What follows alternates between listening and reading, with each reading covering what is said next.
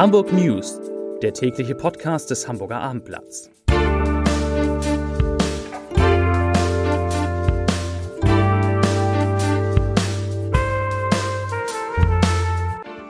Hallo, moin, moin und herzlich willkommen. Mein Name ist Matthias Iken und ich verrate Ihnen, wieso der Hamburger Mietenspiegel unzuverlässig sein könnte, weshalb mitten im Hafen ein Naturschutzgebiet entsteht und warum ein Windspiel die Innenstadt in Atem hält.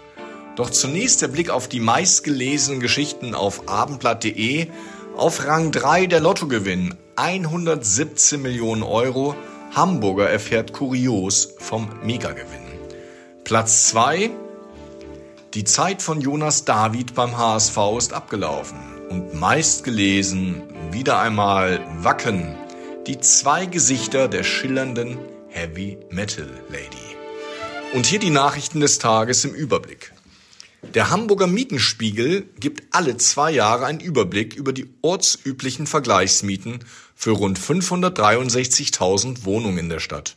Doch nun stellt die Hamburger CDU dessen Aussagekraft in Frage, weil viele Mieter und Vermieter nicht mitarbeiten. Es ist bedenklich, dass bis zum Ablauf der Antwortfrist am 16. Juni insgesamt nur 60 Prozent der ausgewählten Mieter und Vermieter die für die Erstellung des Mietenspiegels notwendigen Fragebögen zurückgesandt haben, sagte Anke Frieling, die Stadtentwicklungsexpertin der Fraktion. Ihre schriftliche kleine Anfrage an den Senat hatte ergeben, dass von rund 10.300 angefragten Mietern nur 5.432 geantwortet haben – eine Rückmeldequote von sogar nur 53 Prozent. Ein mit Röhricht, Laub und Auwäldern bewachsenes ehemaliges Spülfeld im Hafengebiet von Altenwerder soll Hamburgs 38. Naturschutzgebiet werden. Im Gegenzug sollen an das Containerterminal Altenwerder grenzende Flächen für eine hafenlogistische Nutzung freigegeben werden, teilten Umwelt- und Wirtschaftsbehörde heute mit. Laut Senatsbeschluss werde der Vollhöfner Wald mit seinen 74 Hektar als Naturschutzgebiet ausgewiesen, um den Wegfall der für die Hafennutzung vorgesehenen Fläche in entsprechender Größe zu kompensieren.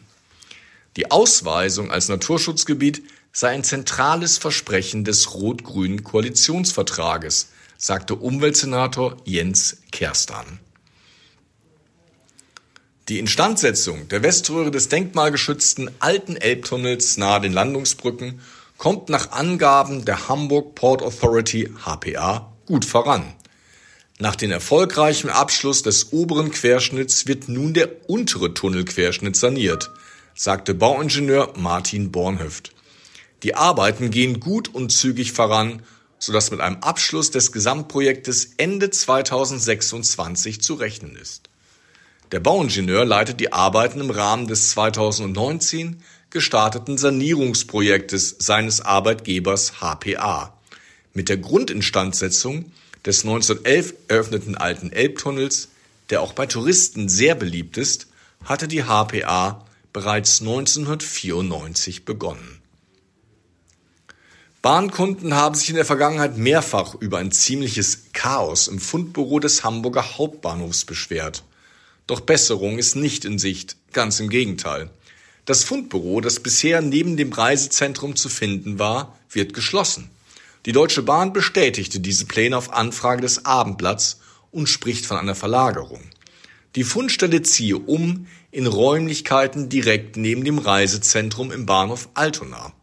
Da Altona Ziel- und Endbahnhof zahlreicher Züge ist, bietet sich hier eine schnellere und bequemere Übergabe der Fundstücke an teilte eine Bahnsprecherin mit. Metal-Fans sind wetterfest. Die nächste Auflage des Wacken Open Airs im kommenden Jahr ist nun schon ausverkauft. Alle Tickets wurden in Rekordzeit von nur viereinhalb Stunden restlos abgesetzt, teilten die Veranstalter in der Nacht zum Montag mit. Im vergangenen Jahr hatte der Vorverkauf für 85.000 Karten knapp fünf Stunden gedauert. Insbesondere nach dem schwierigen Start des Festivals in diesem Sommer, bei dem ein Teil unserer Metal Family nicht mitfeiern konnte, wissen wir es mehr als zu schätzen, dass die Community zu uns steht und zusammenhält, betonten die Veranstalter. Dass jetzt alle 85.000 Tickets weg sind, ist schlicht der Hammer, schrieben sie weiter. Aufregung am Montagnachmittag in der Innenstadt. Am großen Burster drohte ein Kunstobjekt, das in acht Metern Höhe an Seilen über die Straße aufgehängt ist, zu Boden zu fallen. Zudem hing ein Kabel einer Straßenbeleuchtung derart weit herunter, dass keine Busse des HVV die Straße mehr passieren konnten. Die Polizei Hamburg sperrte daraufhin zum Schutz der Passanten die Spra Straße komplett. Zunächst rückte die Feuerwehr an, dann aber rasch wieder ab, weil eine Spezialfirma sich der Sicherung der Windspiele annehmen musste. Weil starke Winde vorhergesagt waren, mussten die Verantwortlichen schnell reagieren. Das waren die Nachrichten des Tages.